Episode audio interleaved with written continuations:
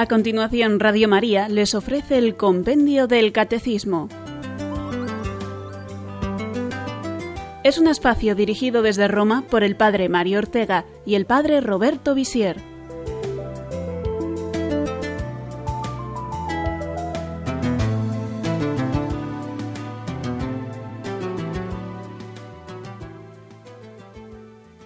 Buenas tardes, amigos oyentes del programa Compendio del Catecismo. Al micrófono hoy les acompaña el padre Mario Ortega. Corría el año 427 cuando un nuevo obispo de nombre Nestorio fue nombrado para la sede de Constantinopla, capital oriental del Imperio romano.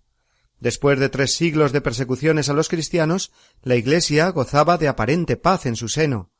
Sin embargo, durante estos siglos se debatía apasionadamente a nivel teológico sobre el misterio de Cristo, Dios y hombre, y por ende el misterio de la Trinidad. Diversos errores o herejías se sucedían entre los que negaban algún aspecto esencial, bien de la humanidad o bien de la divinidad de Cristo. Diversos concilios fueron clarificando el dogma cristiano, esto es, la formulación de las verdades de fe, lo que profesamos en el credo, desde tiempo de los apóstoles.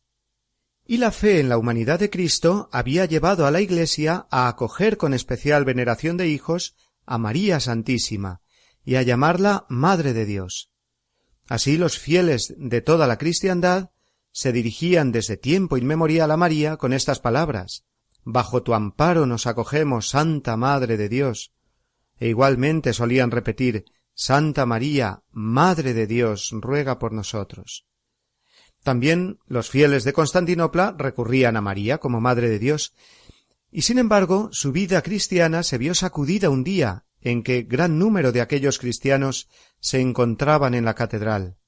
Un sacerdote, en medio de un sermón, con el obispo Nestorio presente, había dicho que nadie llame a María Madre de Dios. Ella es una mujer, y es imposible que Dios nazca de una mujer. Las miradas de todos se dirigieron inmediatamente hacia el obispo, quien, para sorpresa de todos, asintió con su cabeza dando razón a aquel sacerdote. No pocos abandonaron entonces la catedral escandalizados, y comenzó a circular por todo el imperio la preocupación por la difusión que la doctrina del patriarca de Constantinopla empezó a tener por toda la cristiandad. Afirmaba Nestorio que María es madre sólo de la naturaleza humana de Cristo, y por eso debe ser llamada simplemente Madre de Cristo, pero no Madre de Dios. María habría dado a luz al hombre Jesús, en el que el Verbo, la segunda persona de la Santísima Trinidad, habitaría como en un templo, es decir, que en Jesucristo habría dos personas, una divina y otra humana, y esto indudablemente no es conforme a la fe católica. La reacción de la Iglesia entera no se hizo esperar, y encabezados por Cirilo, que era el obispo de Alejandría, que recibió la autoridad del Papa para tratar este caso concreto, después de diversos encuentros y desencuentros, obispos de toda la cristiandad se juntaron en Éfeso, donde tuvo lugar el concilio que conocemos por ese nombre, en el año 431. Allí se proclamó la fe de la Iglesia, de modo que gracias a la ratificación de lo que siempre había creído el pueblo fiel, esto es, que se puede y se debe llamar a María Madre de Dios, quedó dirimida también la cuestión teológica de Cristo, es decir, que Cristo tiene dos naturalezas, la humana y la divina, pero en una sola persona, la segunda de la Santísima Trinidad. Se es madre de la persona y no sólo de la naturaleza. Por eso, ilumina maravillosamente el misterio de Cristo el poder llamar a María Madre de Dios.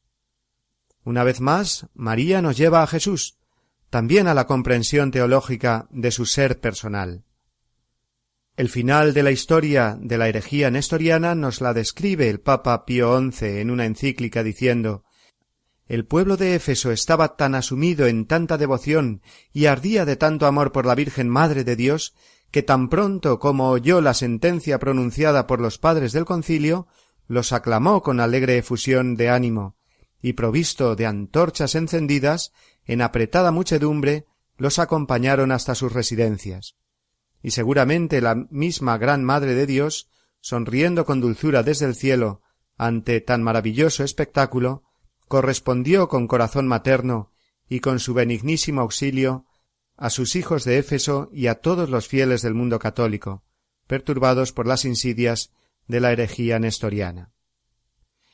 He querido detenerme en este episodio de la historia de la Iglesia para que entendamos mejor cómo el compendio, al igual que el Catecismo Mayor, empieza hablando de María para iluminar el misterio de Jesucristo. Y es que en el credo profesamos que Cristo fue concebido por obra del Espíritu Santo y nació de María Virgen. Nos introducimos, pues, en el misterio de Cristo a través de su Madre y Madre nuestra, la Santísima Virgen María. Y comentamos hoy las preguntas noventa y cuatro a la noventa y siete del compendio, que son las siguientes. ¿Qué significa la expresión concebido por obra y gracia del Espíritu Santo? Nacido de la Virgen María. ¿Por qué María es verdaderamente Madre de Dios? ¿Qué significa Inmaculada Concepción? Y finalmente, ¿cómo colabora María al plan divino de la salvación?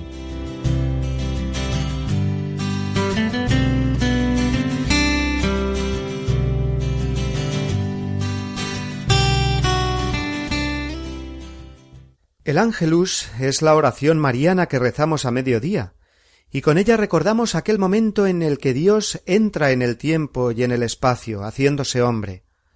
Desde ese momento Jesucristo ya no dejará jamás de ser un hombre como nosotros, y se hizo hombre en el vientre de María. Pero esta concepción tan única por su fruto lo es también por el modo de producirse. Fue el Espíritu Santo el que actuó en el seno de María, Así lo repetimos al comienzo del Ángelus y así aparece explicado en el número 94 del compendio que escuchamos a continuación. ¿Qué significa la expresión concebido por obra y gracia del Espíritu Santo? Que Jesús fue concebido por obra y gracia del Espíritu Santo significa que la Virgen María concibió al Hijo Eterno en su seno por obra del Espíritu Santo y sin la colaboración de varón. El Espíritu Santo vendrá sobre ti, le dijo el ángel en la Anunciación.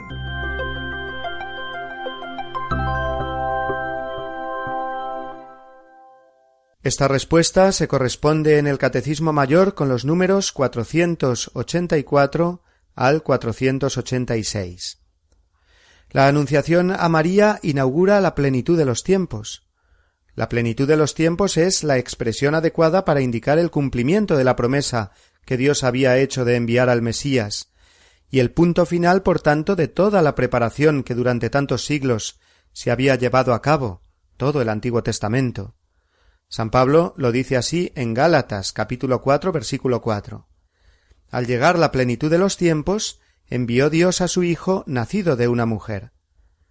Nos referiremos a este versículo varias veces a lo largo de este programa porque es un hecho concreto del que hoy partimos, un hecho histórico que abrió la historia a la eternidad. Y sucedió en Nazaret, y le sucedió a una muchacha de unos catorce años que se piensa que tendría María, la hija de Joaquín y de Ana. Fue la elegida de Dios para lo que todas las mujeres israelitas esperarían, ser la madre del Mesías prometido. Dios escogió a la más sencilla y humilde.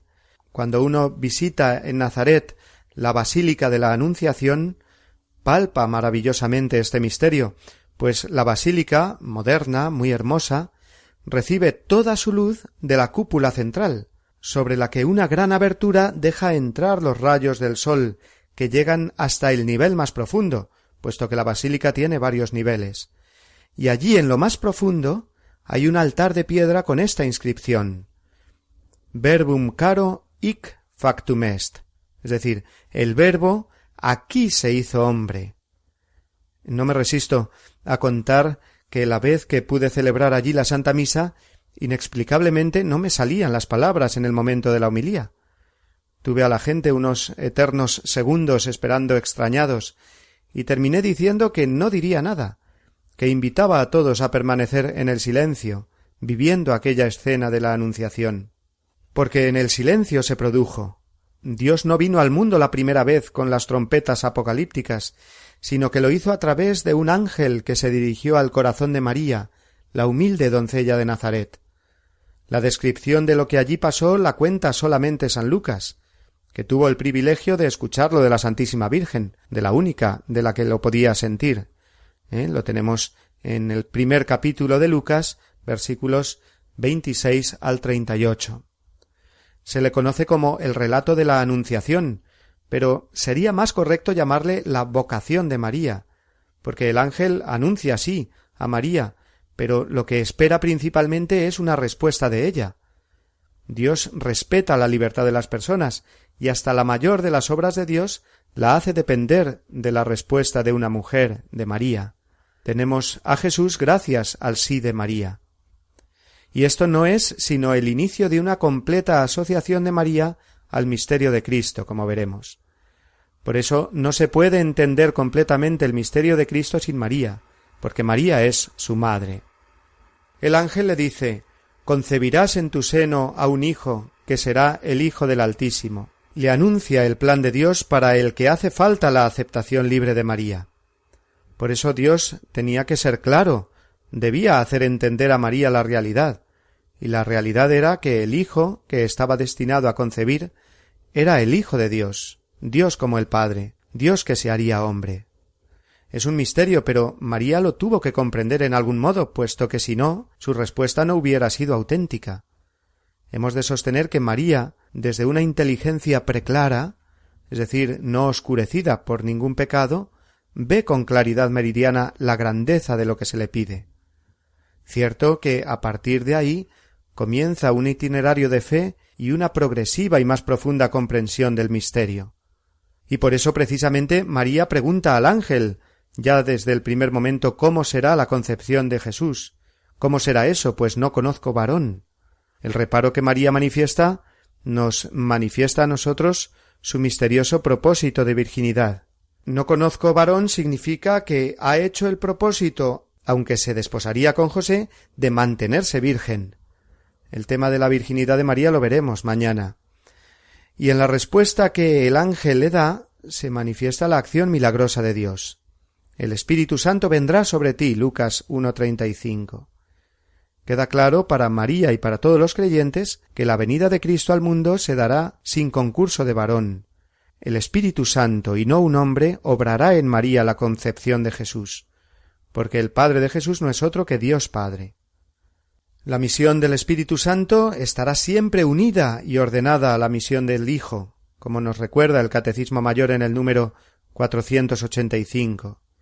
El Señor y dador de vida, como llamamos en el credo a la tercera persona de la Santísima Trinidad, hace que María conciba al Hijo del Eterno Padre, en una humanidad tomada de la suya como madre. Esta acción del Espíritu Santo en el momento de la concepción virginal de Jesús en María hace de Jesús el ungido desde el inicio de su existencia humana.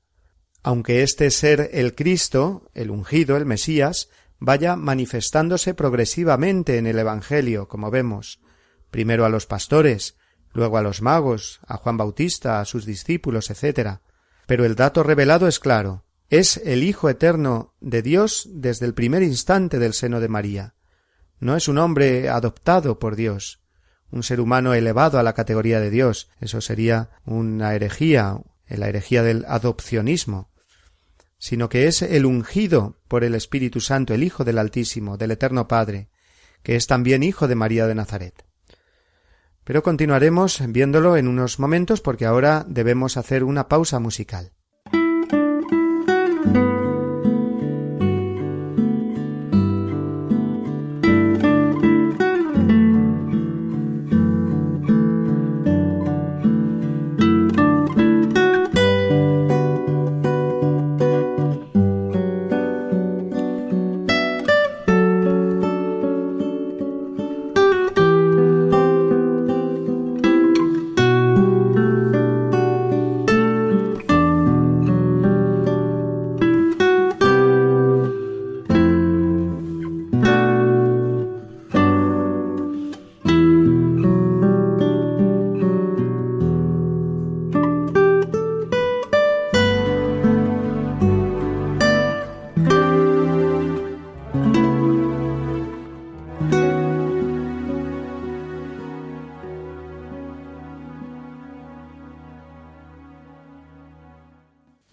Escuchan el programa Compendio del Catecismo.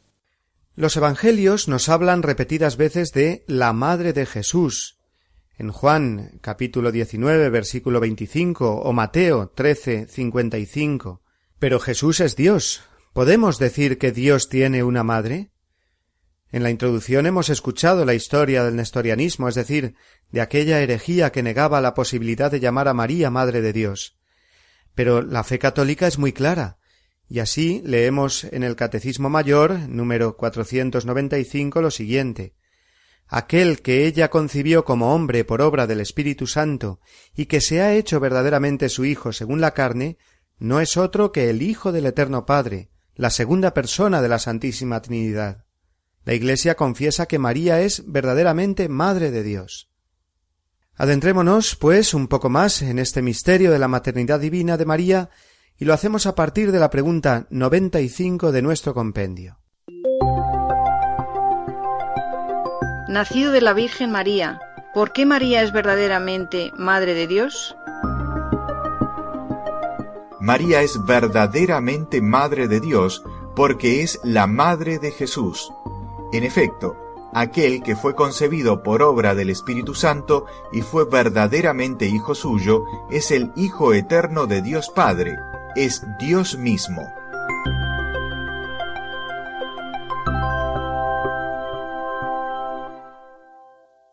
Si la afirmación del credo fue concebido por obra del Espíritu Santo señalaba claramente la naturaleza divina de Cristo, cuando a continuación profesamos nació de Santa María Virgen, estamos afirmando su naturaleza humana que le viene enteramente de María, que lo engendró en su seno. La segunda persona de la Santísima Trinidad, desde el momento de su encarnación, tiene una madre, como cualquier hombre tenemos una madre. Oía a un sacerdote una vez la siguiente anécdota. Si leyendo un libro llegamos al final de una página donde pone Jesús es hijo de y tenemos que pasar la página, en la nueva página nos podemos encontrar bien la palabra Dios o bien el nombre de María indistintamente, o los dos porque Jesús es Hijo de Dios e Hijo de María, porque es Dios verdadero y hombre verdadero. El dogma de la maternidad divina es un dogma en el fondo cristológico, porque muestra claramente que la humanidad de Cristo es una realidad, no una ficción. Decía San Agustín, si la madre fuera ficticia, sería ficticia también la carne, y serían ficticias también las cicatrices de la resurrección. Y Juan Pablo II, el Papa que vivía tan realmente consagrado a María, habla así de este misterio. La maternidad divina de María se refiere sólo a la generación humana del Hijo de Dios y no a su generación divina. El Hijo de Dios fue engendrado desde siempre por Dios Padre y es consustancial con él. Evidentemente, en esa generación eterna, María no intervino para nada. Pero el Hijo de Dios, hace dos mil años, tomó nuestra naturaleza humana, y entonces María lo concibió y lo dio a luz. Así pues, al proclamar a María Madre de Dios, la Iglesia desea afirmar que ella es la madre del Verbo encarnado, que es Dios. Su maternidad, por tanto, no atañe a toda la Trinidad, sino únicamente a la segunda persona, al Hijo, que al encarnarse tomó de ella la naturaleza humana. La maternidad es una relación entre persona y persona, una madre no es madre sólo del cuerpo de la criatura física que sale de su seno, sino de la persona que engendra. Por eso María, al haber engendrado según la naturaleza humana a la persona de Jesús, que es persona divina, es madre de Dios. Hasta aquí las palabras de Juan Pablo II, que recordemos tiene una preciosa encíclica dedicada completamente a María y que se titula Redemptoris Mater, Madre del Redentor, escrita en 1987. Pero retornemos de nuevo a Gálatas 4:4, aquel versículo que dice En la plenitud de los tiempos envió Dios a su Hijo, nacido de una mujer. Al dar a luz al Hijo eterno del Padre, María contribuyó a la llegada de la plenitud de los tiempos, como ya dijimos antes. Pero ahora notemos que San Pablo no dice nacido de María, Dice nacido de mujer. ¿Está dejando San Pablo a un lado la identidad de María o el hecho de su maternidad al decir solo mujer? Parece que no dice nada, puesto que todo hombre nace de una mujer. Luego se está restando importancia al hecho de la maternidad de María por decir simplemente nació de mujer. Todo lo contrario debemos decir, porque lo que hace San Pablo es hacer referencia directa a Génesis 3.15. En Génesis 3.15, lo veíamos la semana pasada, Dios profetiza, después del pecado de Adán y Eva, que una mujer aplastaría la cabeza de la serpiente tentadora. Esta es María. Pero San Pablo dice mujer para que recordemos aquel primer anuncio de la salvación. Así como vino el pecado y la muerte por una mujer, Eva, por María, nueva Eva, nos viene la vida.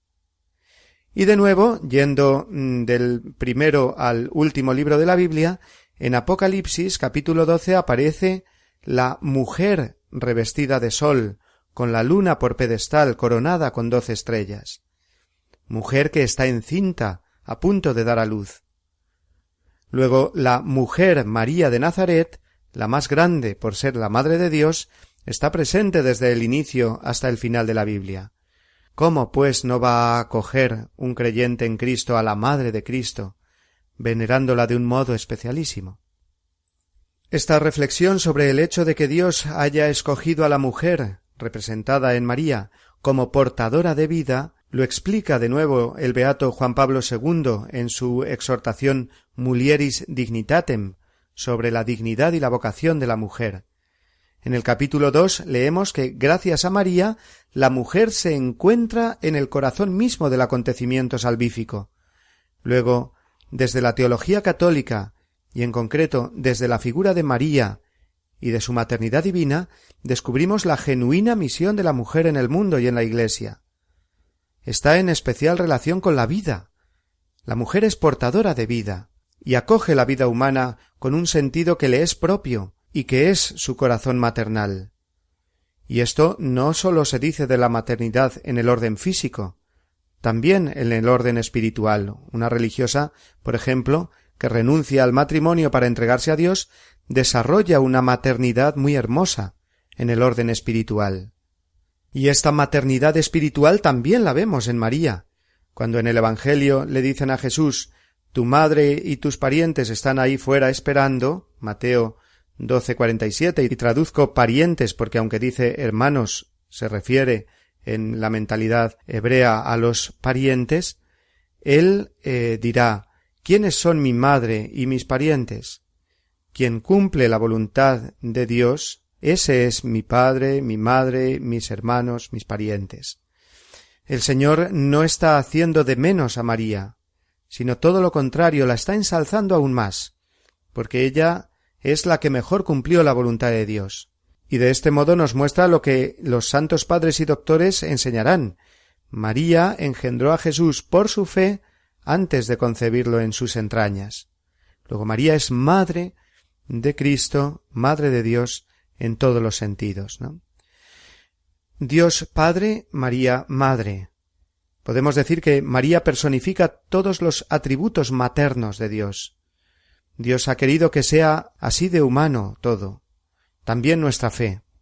Por eso se entiende la devoción a María como algo que no quita nada a Jesús, sino que le hace brillar más, que hace a Dios más cercano a nosotros, porque también Dios ha querido tener una madre. Concibió y dio a luz a Jesús en un momento histórico determinado, la plenitud de los tiempos, pero esto significa que a través de María Jesús viene concretamente a cada hombre y a cada mujer de cualquier tiempo y lugar. Y esto no es sólo una forma bonita de hablar, es una realidad, misteriosa, puesto que la vivimos por la fe, pero una realidad. María estuvo presente con los apóstoles el día de Pentecostés, participó directamente en el nacimiento de la Iglesia, que es el cuerpo místico de Cristo, y desde entonces, y con el mandato de Cristo, su maternidad acompaña la historia de la humanidad redimida, el camino de la gran familia humana destinataria de la obra de la redención. La maternidad divina es el título más grande de María. María es Madre de Dios, y por ser Madre de Dios trasciende en dignidad a todas las criaturas, hombres y ángeles, ya que la dignidad de la criatura está en su cercanía con Dios, y María es la más cercana a la Trinidad, Madre del Hijo, hija del Padre y esposa del Espíritu. Madre de Dios. Esto es lo primero de todo. Y gracias a ello es todo lo demás. Inmaculada, siempre virgen, asunta al cielo en cuerpo y alma, y también corredentora y madre nuestra. Pero todo esto porque es madre de Dios. La Iglesia expresa litúrgicamente esta primacía en María de su ser madre de Dios, celebrando esta fiesta el primer día del año, el uno de enero, en pleno tiempo de Navidad, pues es una manera preciosa de contemplar al Hijo a través de la Madre, en los brazos de su Madre. María, Madre de Dios. Eh, la oración más antigua que se conoce de la Santísima Virgen, así la llama, lo recordábamos también en la introducción, cuando dice Bajo tu protección os acogemos, Santa Madre de Dios. Y también entre las primeras representaciones pictóricas de María aparece la frase María, Madre de Dios, o bien esas cuatro letras griegas eh, que aparecen en, al lado de muchas imágenes, sobre todo orientales, de la Virgen con el niño en brazos. Eh, son cuatro letras pequeñitas que aparecen al lado de la Virgen que no sabemos lo que significa, pero significa en griego precisamente eso, Madre de Dios. Pero llega el momento de hacer una nueva pausa musical.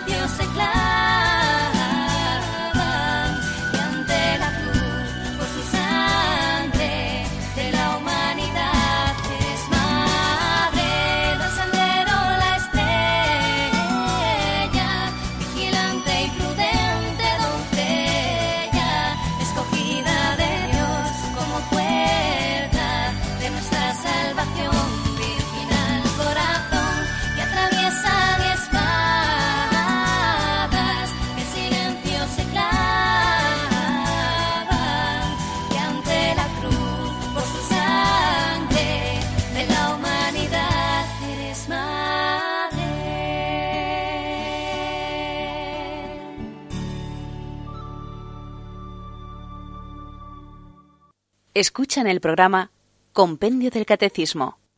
Hemos dicho antes que lo más grande que podemos decir de María y lo más revelador y elocuente para nosotros es que es Madre de Dios. Su maternidad divina es una luz potentísima que nos ilumina el misterio de Jesucristo, Dios y hombre verdadero.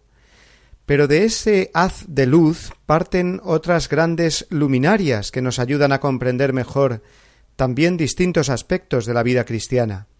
Así, otros títulos que corresponden a María nos revelan su lugar realmente único en el plan de la redención y su relación con nuestra vida concreta. El primero de estos dones que empezaremos a comentar hoy y seguiremos mañana es el de la Inmaculada Concepción. Escuchemos la pregunta 96 del compendio. ¿Qué significa Inmaculada Concepción?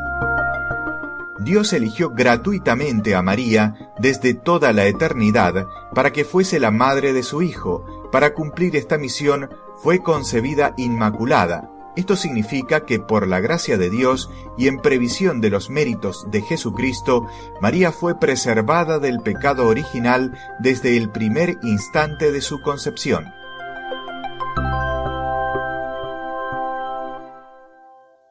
El dogma mariano de la Inmaculada Concepción de María nos está hablando ante todo de su elección por parte de Dios desde toda la eternidad, puesto que estaba destinada a ser la madre del Verbo eterno hecho hombre, Dios la preservó del pecado original, que recordemos, puesto que ya lo hemos visto, es la mancha heredada del pecado de Adán y Eva, que se transmite a toda la humanidad. Bien, pues ella no tuvo esa mancha, y esto precisamente significa inmaculada, sin mancha. El ángel la saludó con el nombre de llena de gracia, y esto significa que María goza de una santidad singular que abarca toda su existencia, desde el momento mismo de su concepción en el vientre de su madre Santa Ana. De nuevo nos trasladamos a la profecía de Génesis 3.15, donde Dios dijo a la serpiente Ella te aplastará la cabeza. Y aunque se refiere principalmente a Cristo, pues habla del linaje de la mujer, esto es, Jesús el Salvador, hemos de saber que en la Biblia se da siempre por supuesta una profunda solidaridad entre el progenitor y la descendencia, con lo que no es equivocado, sino conforme a la verdad de la revelación, representar a María aplastando a la serpiente. Y así lo han hecho los artistas, de multitud de formas, cuando han representado en pintura o en escultura la Virgen Inmaculada. Además, esa profecía habla de una eterna enemistad que Dios pone entre la serpiente y la mujer, madre del futuro Redentor, y si es eterna enemistad, esto significa que María no pudo estar ni un instante siquiera bajo el dominio del pecado, ni aun del pecado original. También la visión de Apocalipsis 12 que comentábamos antes de la pausa concuerda con esto. La mujer vestida de sol que dio a luz un hijo varón, el que ha de regir a todas las naciones, es una referencia clarísima a María y en concreto, vestida de sol, a su alma completamente radiante de la gracia de Dios. Con todo, y pese a que el pueblo cristiano creía en este privilegio mariano y cantaba a María Inmaculada, la comprensión teológica de esta verdad no fue nada fácil. San Pablo había afirmado claramente la universalidad del pecado original, y además, si María estuviera exenta de él, pensaron los teólogos durante muchos siglos, no pudo ser redimida y la revelación nos dice que Cristo es el Redentor de toda la humanidad, incluida, lógicamente, la Virgen María. El problema, como vemos, eh, no era fácil de resolver. Bien, pues después de muchas disputas y estudios, de muchos pros y contras a lo largo de los siglos, fue el beato Duns Scoto a finales del siglo XIII quien más contribuyó a la clarificación definitiva de la cuestión. Él explicó que María está total y verdaderamente redimida por Cristo, pero ya antes de su concepción. La redimió no liberándola del pecado, sino preservándola de que éste llegara a la que iba a ser un día su madre. Luego debemos entender bien el don de la Inmaculada Concepción. María lo recibió por ser la destinada a convertirse en la madre de Jesucristo, y en previsión de los méritos redentores de su Hijo. Un sencillo razonamiento, inspirado en las palabras de Duns Scoto, dice así Si Cristo quiso hacer inmaculada a su madre y no pudo, no es Dios. Si pudo y no quiso, no es Hijo. Luego digamos que pudo y quiso. Y como enseñaba eh, Juan Pablo II, leo literalmente de una de sus catequesis, el pecado que como torrente arrastra a la humanidad se detiene ante el Redentor y su fiel colaboradora, con una diferencia sustancial. Cristo es totalmente santo en virtud de la gracia que en su humanidad brota de la persona divina, y María es totalmente santa en virtud de la gracia recibida por los méritos del Salvador. Hasta aquí Juan Pablo II. De nuevo, María nos ayuda a entender mejor el misterio de Cristo. En este caso, gracias a su Inmaculada Concepción, el misterio de Cristo Redentor y el hecho mismo de la redención. Por la gracia de Dios, María ha permanecido pura de todo pecado personal a lo largo de toda la vida. Por eso la llamamos también la Purísima, o en Oriente la Toda Santa. El Concilio Vaticano II, en Lumen Gentium 65, nos enseña que a María Inmaculada, en su concepción, miran los cristianos como al modelo perfecto y a la imagen de la santidad que están llamados a alcanzar con la gracia del Señor en su vida. Pasemos ahora a la pregunta 97. ¿Cómo colabora María al plan divino de la salvación? Por la gracia de Dios, María permaneció inmune de todo pecado personal durante su existencia. Ella es la llena de gracia, la toda santa. Y cuando el ángel le anuncia que va a dar a luz al Hijo del Altísimo, ella da libremente su consentimiento, por obediencia de la fe. María se ofrece totalmente a la persona y a la obra de Jesús, su Hijo, abrazando con toda su alma la voluntad divina de salvación.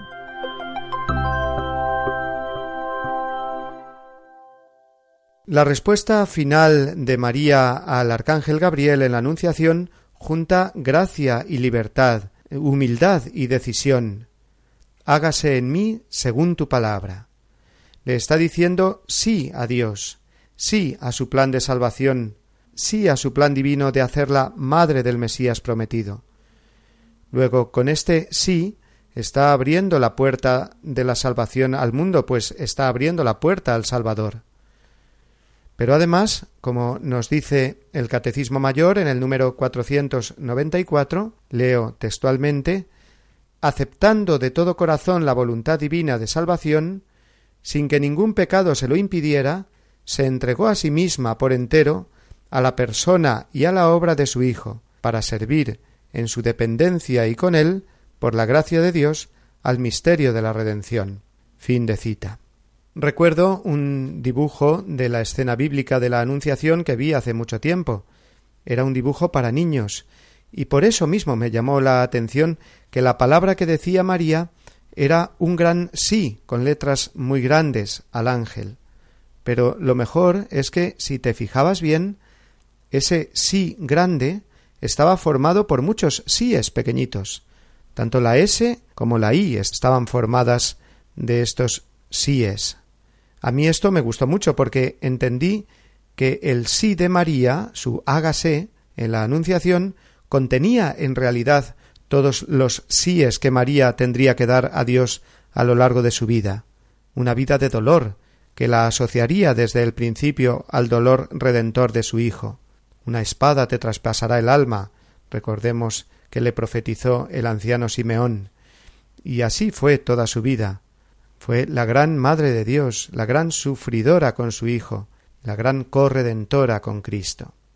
María fue la perfecta discípula de Cristo, y colaboró por su fe y obediencia libres a la salvación de los hombres, nos recuerda de nuevo Lumen Gentium 56.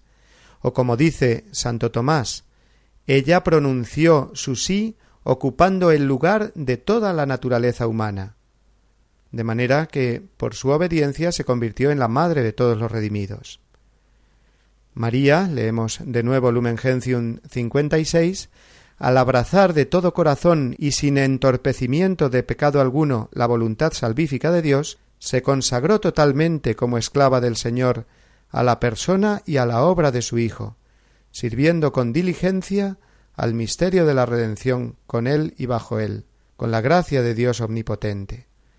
Con razón, pues, piensan los santos padres que María no fue un instrumento puramente pasivo en las manos de Dios, sino que cooperó a la salvación de los hombres con fe y obediencia libres. Pero dejémoslo aquí, puesto que el tiempo se acaba y tenemos que dar paso a las conclusiones del programa de hoy, sabiendo que continuaremos hablando mañana, con mucho gusto, de la Virgen María, siempre dentro del misterio de Cristo, nuestro hermano y nuestro Redentor.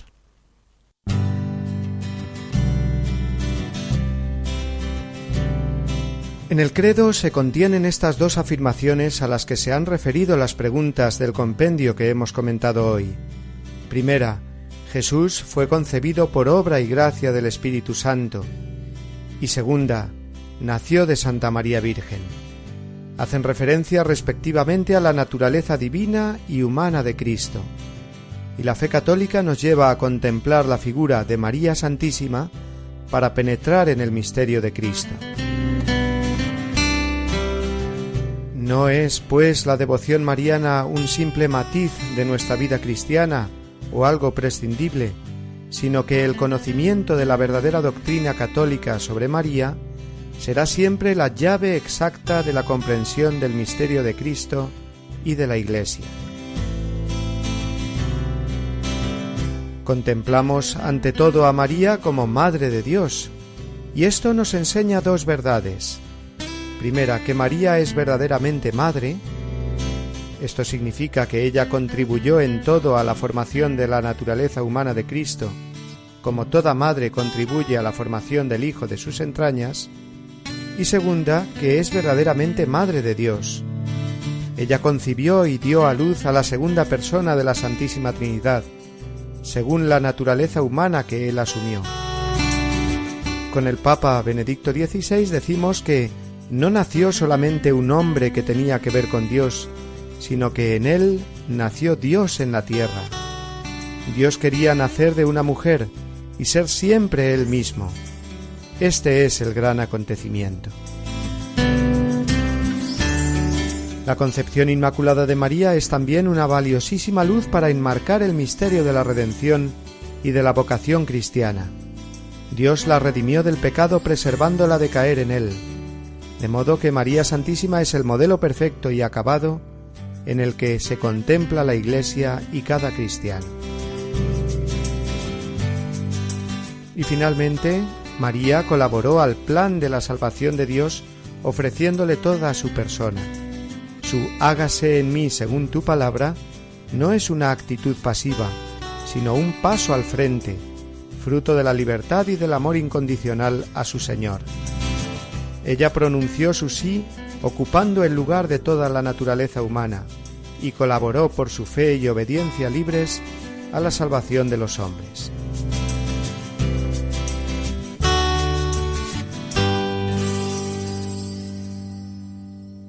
Y a partir de ahora, como todos los días, damos paso a las llamadas de los oyentes. Para participar en directo, 91 153 8550 91 153 8550.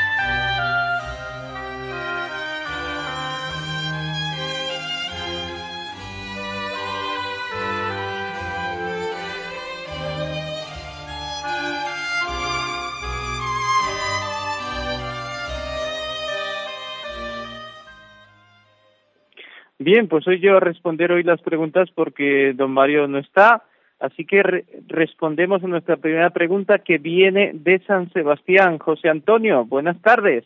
Hola, buenas tardes.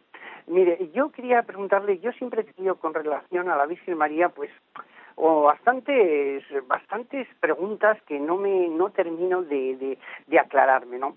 En primer lugar, por ejemplo, mm, que Jesucristo sabía desde antemano, pues, todo lo que, bueno, lo que iba a pasar con la Virgen María, en el sentido de que eh, el pueblo de Dios la iba a venerar como madre, etcétera, etcétera. Y sin embargo, cuando una vez está reunido con sus discípulos y le acercan y le, y le llevan el mensaje mm, de tu madre y tus hermanos están ahí quieren, y quieren hablar contigo o algo así, él tiene y eso lo tenemos que reconocer, un desplante, es decir, él no dice, ah, sí, mi madre y tal, ¿no? Sino que eh, se pone contento ni nada, dice, ¿quién es mi madre y mis hermanos? Dicen, los que hacen la voluntad del Dios, esa es mi padre y mi madre y mis hermanos. Es decir, es, ese desplante yo siempre lo he visto como diciendo, bueno, Jesús no le daba tanta importancia a su madre porque si no hubiera dicho, ah, sí, sí, por supuesto, mi madre está aquí, voy a verla, que quiere, o sea, darle, darle primacía y sin embargo no lo hace.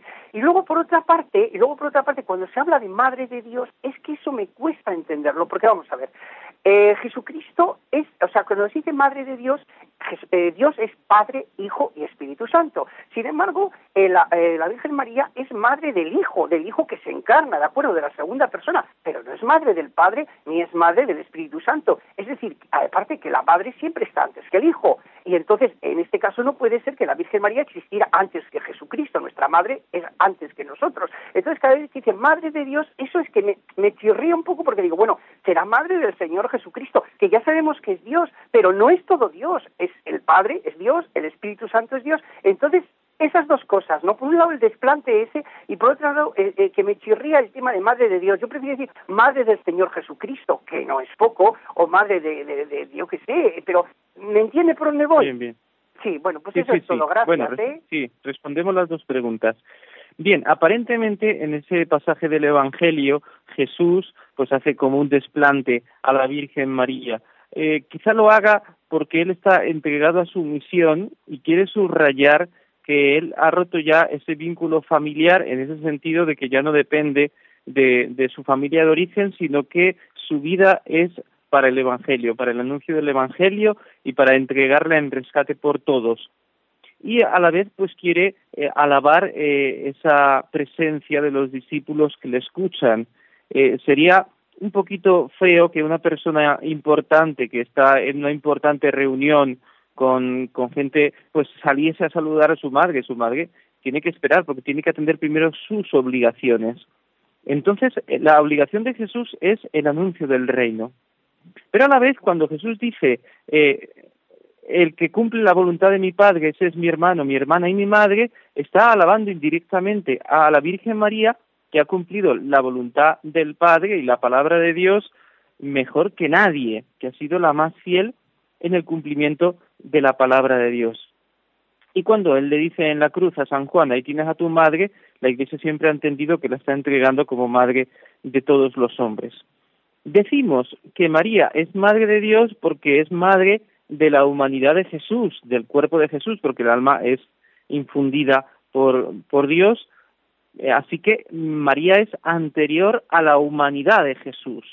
Jesús existe como verbo, existe el verbo desde siempre con el Padre y con el Espíritu Santo, pero la humanidad de Jesús empieza a existir en la encarnación, que es la humanidad que asume el verbo de Dios. Naturalmente, María no es madre de la Santísima Trinidad, es madre de la humanidad de Cristo, pero como Cristo es verdadero Dios y no se puede separar su divinidad de su humanidad, es una sola persona divina, entonces decimos que verdaderamente María es madre de Dios, como madre del cuerpo que, que fue concebido por el Espíritu Santo en su seno.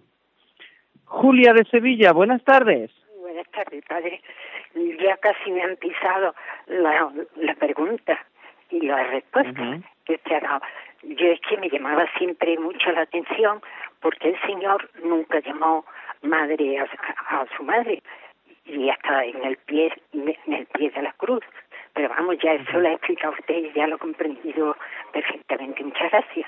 Bueno, pues ahora quisiera, si es tan amable, decirme qué relación tenía el, el evangelista San Lucas con la Virgen para saber todas esas cosas íntimas que gracias a él sabemos, lo de la, encarnación, el nacimiento de la Virgen, la natividad y todo eso, y después donde pudiera encontrar las antífonas de la voz que son previas al, al Adviento. Sí, sí, muy bien.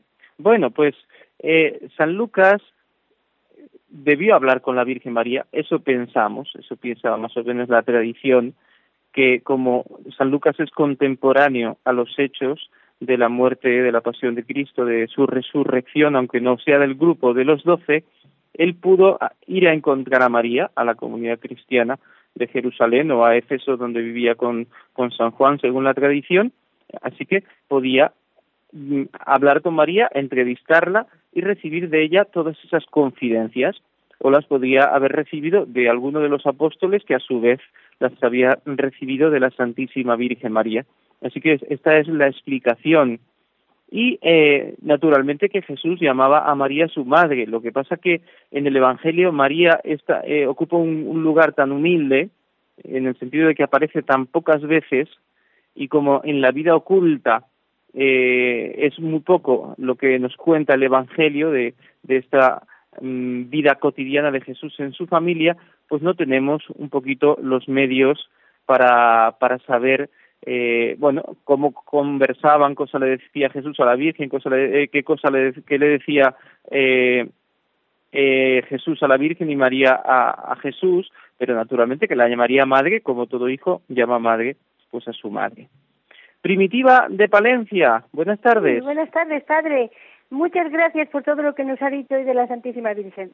Mire, yo hace bueno, tiempo ha sido, ha sido don Mario, ¿eh? No he sido yo. eh, bueno, vale, vale. Bueno, sí. bueno, es igual, es igual. Eh, sí, sí. mm, Pues yo hace tiempo, entre las cosas que leo de la Virgen, que leo eso de abogada, medianera y corredentora o mediadora. Entonces Ajá. hoy justo me ha llamado una señora de Madrid que con mucho entusiasmo me dice que, que hay que pedir firmas para que todavía eso que no es, que no es, que todavía no es, que va a ser. Entonces yo lo que quisiera no es que usted que- dijera alguna palabra de eso. Que no es que Eh, corredentora o porque, que, que no es ni abogada, ni medianera, ni corredentora. Quiero decir que todavía, aunque lo sea, pero que lo que se están pidiendo es firmas para que, para eso que se va a un quinto dogma mariano, vaya. Ajá, bueno, bien. No, no tengo noticias de que se esté intentando eh, a- eso proclamar un dogma en este sentido, pero tampoco nos hace falta. No es que todo lo que creemos lo tenemos que proclamar dogma de fe. El Espíritu Santo que guía la Iglesia será el que decida, eh, bueno, y los, las autoridades de la Iglesia los que piensen si es conveniente proclamarlo como dogma, que en el caso pues de la Inmaculada Concepción, de la Asunción, eh, de la Virginidad Perpetua de María, pues sobre todo porque al- algunos la negaban y por la controversia teológica que había, en algunos casos pues muy larga en- a lo largo de los siglos, pues eh, la Iglesia ha querido declarar con firmeza.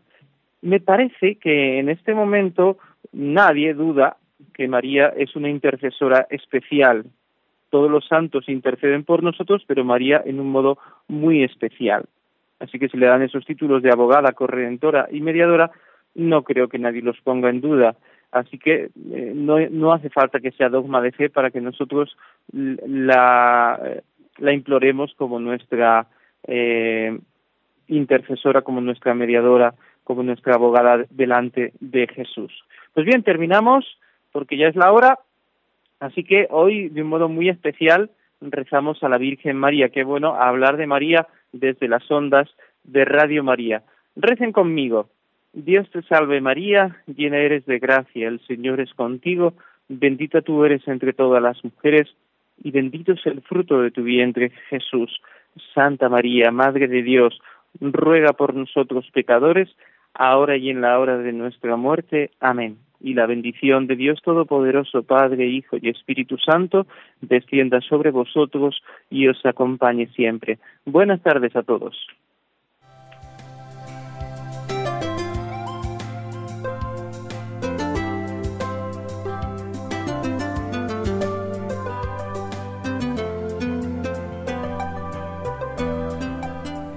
Así concluye en Radio María el Compendio del Catecismo.